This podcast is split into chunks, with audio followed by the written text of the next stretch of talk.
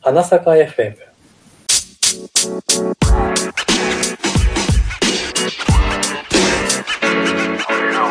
Thank どうもこんにちはスタートアップ経営者の高藤ですエンジニアをしている阿部です。このラジオでは明日エンジニアと話せる会話の種を10分で提供しますさて今日は花咲か FM 第1回目記念すべきですねめでたいですね。めでたいまずは簡単にじゃあ自己紹介していきましょうかはい。えー僕たちはモメンタムというアドテクの会社で2人とも働いています。僕たちの会社でやってるサービスは、インターネット広告の自動広告取引の不正だったり、不具合を見つけて防ぐというようなものです。まあ、業界の中では、アドベリフィケーションという言葉で呼ばれていたりします。で、このポッドキャストを立ち上げるに至った経緯としては、安倍さんとこの前ワンオンワンをしている時に、コロナで時間できたから何か新しいことでも始めたよねという話をしていて僕が長年ポッドキャストやりたいという思っと思ってたんだよねっていう話をしたところ安倍さんがじゃあ来週やりましょうって言ってくれてそれからいろいろ準備して今日に至りますそうですね。わずか1週間ですね。なあっという間になんか準備ができちゃってもうツイッターのアカウントまでありますよね早い。早いです。でということで、まあ、このポッドキャストではさっきお伝えした通り、まあ、エンジニアの安倍さんから見て旬なテックの話題を、まあ、できる限り紹介していきたいと思ってるんで、まあ、早速メインテーマに移っていきたいと思います。はい。本日のテーマは、ドゥドゥドゥドゥンビデオ通話アプリについてということで、はい。まあ、巷では結構、まあ、Zoom とか Google ハンドハンガーとかいろんなツールが使われていて、今まあコロナ真っ只中でワークフロームホームの生活をしている方も多いと思いますんで、そういったビデオ通話アプリは今ではまあなくてはならないツールだと思うんですけども、まあ安倍さん、これになんかまつわるテックな、旬なテックなトピックとかってありますかねそうですね。とりあえず、Google ハングアウトは終わって、Google Meet になったって話を先にしてもいいかなと。実は今すげえ言い間違えちゃいました、さっきから。 そうですね、確かに。Google Meet になりましたね、あれって。そうですね。まあ、そうなんですよね。その Google ハングアウトとかも、まあ僕ら G Suite のユーザーだから結構使ってたじゃないですはか。でそれがまあ最近、あのーなんですかね、Google さんも無料開放したのかななんうかん、うんどんどん開放されて、とりあえず盛り上がっているジャンルのサービスですよね。うんうん。はい。で、まあ、うちの方、うちの会社とかでも話題になってましたけど、やっぱその、ズームが急に使われ始めて、うん。で、うん。でその、いろんな、その、脆弱性みたいな話が出てきて、うん。で、まあ、実際今使えるのどうなのっていうのが、やっぱ気になるところですよね。うん。いや、本当ズームってなんか、飛ぶ鳥を勢いのごとく、もうガンガン使われて、株価もすっごいうなぎ登りやとこに、なんかいきなり脆弱性みたいな話出てきましたよね。えー、あ、株価めちゃめちゃ上がったんですね、やっぱり。株価すごかったですね。本当に綺麗な右肩上がりで、いやおーこれどこまで行くのかなと思ってたらなんかいきなりイーロン・マスクとかが、うちはもうズームのアプリは脆弱性使わんとか言い始めてああ、そうなんだよ。はいえあれがなんかどういう脆弱性だったかとかって実はあんまり詳しく知らないんですよねああ、そうなんですね。そうそう。僕もその、なんかアクティブユーザーの調べたんですけど、はいなんか、昨年の12月で1000万人アクティブユーザーぐらいだったらしいんですけど、うんうんそれが、えっ、と、3月かな ?3 月はでい2億人ぐらいいるらしいですすごいですね、 はい。すごい広まり方、えーまあ、その後がわかんないですね。その3月末ですよね。多分、イーロン・マスクとかも言ったのは、あそうそ脆う弱性の話。はいはい。で、そこで出てきた脆弱性が、そうなんですよね。そんなにひどいのかな。まあ、えっと、まあ、Windows のクライアントとか、まあ、Zoom、うそもそもなんですけど、Zoom ってブラウザと、えーアプリと2種類あるんですよね。うんうんうんで、えっと、ブラウザの方で使う限りは多分そんな問題なかったと思うんですけど、えっと、うん Windows のクライアントはいの方で、特定の、その、えっ、と、クライアントっていうのはあれですよね。あの、Mac とか Windows にアプリを入れて使う方のやつですよね。あ、そうですね。はい。そっちの方で、その、僕、Windows 詳しくないんで、は微い。妙なんですけど、UNC パス関連の脆弱性が見つかったっていうふうに言ってますね。うーん。めちゃめちゃテックなワード出てきましたね。 それは簡単に言うとどういうことになるんですかね。UNC パスって言ったらどこにあるんだろユニバーサルネーミングコンバージョン。う。ですねおーなるほど。多分、その、まあ、URL をよくそのチャットとかで貼ったりすると思うんですけど、はい。そこにその、えー Windows の C ドライブとか D ドライブとか、そういう、えードライブから始まるパスをそのまま書くと、それを Zoom が解決しちゃうような機能があったらしいですね。うーんと、つまり、パソコンのローカルなファイルの場所を勝手に Zoom が調べてそこにアクセスしちゃうみたいな感じですかそうですね。例えば誰かが悪意のある人が、えっ、と、えーまあ、ハイパーリンクのような形でそのドライブの URL を貼って、それをうんク。リックすると、うん。えっ、と、Windows がそのままアクセスしに行こうとするみたいですね。うーん。えなるほど。ーうん、そうですね。まあ、そっか、いろいろありますね。例えば、なんか、よくわからない形でそのアプリとかをインスト、あのダウンロードさせておいて、それを無理やり開かせるとか、うーん。思わずクリックしたらなんかアプリが立ち上がっちゃって何が起こるとか、パスワードが送信されちゃうみたいな問題がいろいろ出てたらしいですねう。ーん。なるほど。はい。じゃあこれ自体はなんかは、いえっと、いろんなところでも言われてるんですけど、その、なんかうっかりミスというか、うん。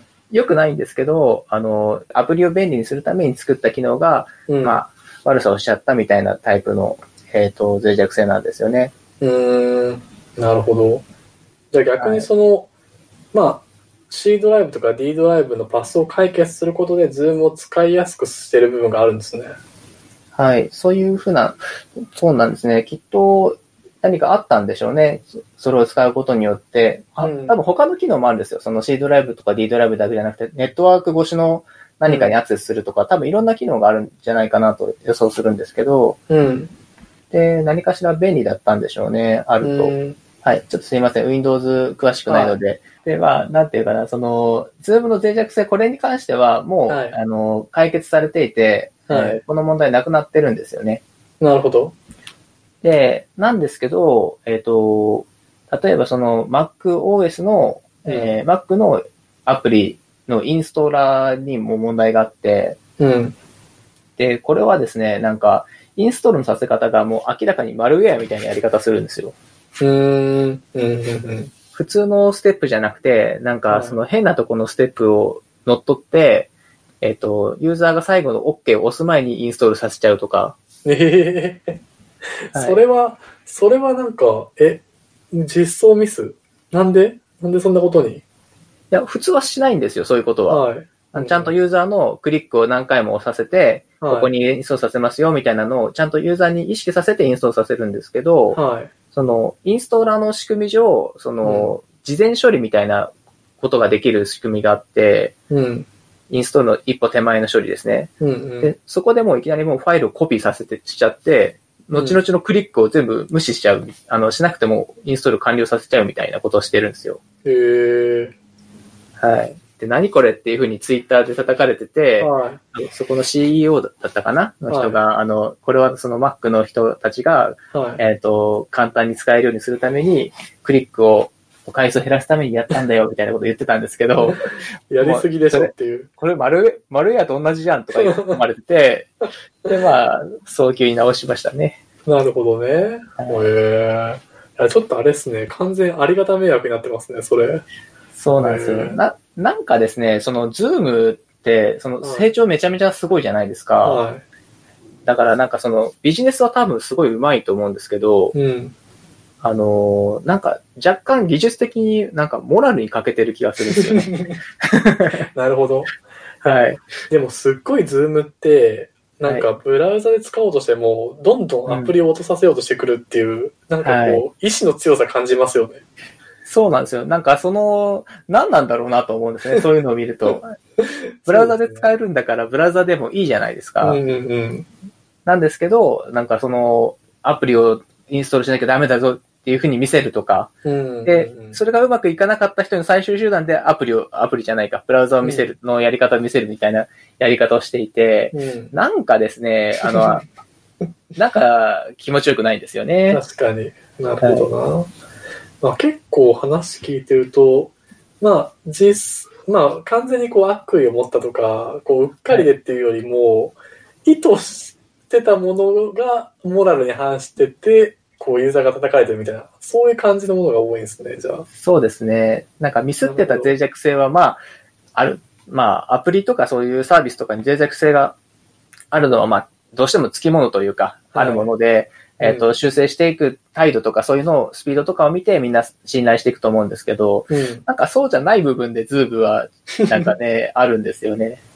面白いなるほど今後もなんかこういうことがありそうですねじゃあズームはまあ、今回叩かれたから逆に、はいそっちの方にはどんどん厳しくなっていって、うんいい方向に行くんだろうとは思いますけどね。うんはでもい。結構最近なんか知り合いが結構 Facebook とかになんかはい Zoom のアップデートしてから結構こうなんか不具合が多くなったみたいな話しててうん。なんかいろいろこうなんか他にも実はあったんですかねそういう直さなきゃいけないことがなんかいろいろと大変になってるのかなと思ってたから今うん。あと、どうだったの確かですね、あはの、いズームのブログを読んだんですけど、はいバグバウンティング、まあ、報奨金システムを入れて、うんはいあの、ばなんだろう、セキュリティのバグとかを取るようなこともやってたりするので、ああー本腰入れていろいろ手は入れたんだと思うんですよね。なるほどああ、はいでもバグハンティングってすごい面白い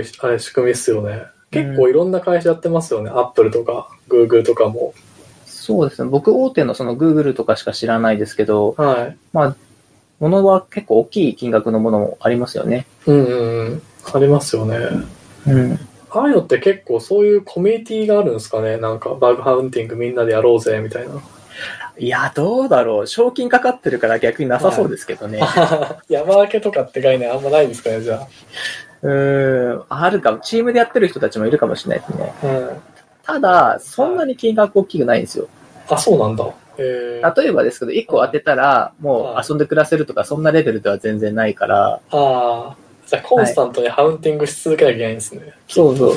そうなると結局、そのチームでや、やることもまあ考えられるけど、でもチームでやるほど稼げないし、なるほどで、どんどん堅牢になっていくから、どんどんバグ少なくなっていくじゃないですか。確かに確かにそうですね、み見つけやすいものはどんどん少なくなっていくので、確かにそうなってくると、なおさら難しく、どんどん難しくなっていくんですよね。確かに確かになるほどな、まよよっぽどの天才が一人二人やるような世界かなって気がします。確かにいやうちもいつかでもバグハウンティングとかやりたいですね募集したいいえ いやー、エンジニアとしては、いろんな、やりやってほしいような、やってほしくないような、みたいなんですけどね。確かに、はいま。あ、直すのはこっちですもんね見つけられるところで、そうですね。確かになるほどなるほど、そうですね。ないのが一番なので、ぜひ、あのーレポートとかは欲しいですけども、はい。確かにこれを聞いてる人で見つけた人いたら ぜひぜひあ、そうそう。ズームに最後にもう一つだけ言っとくと、はいあので、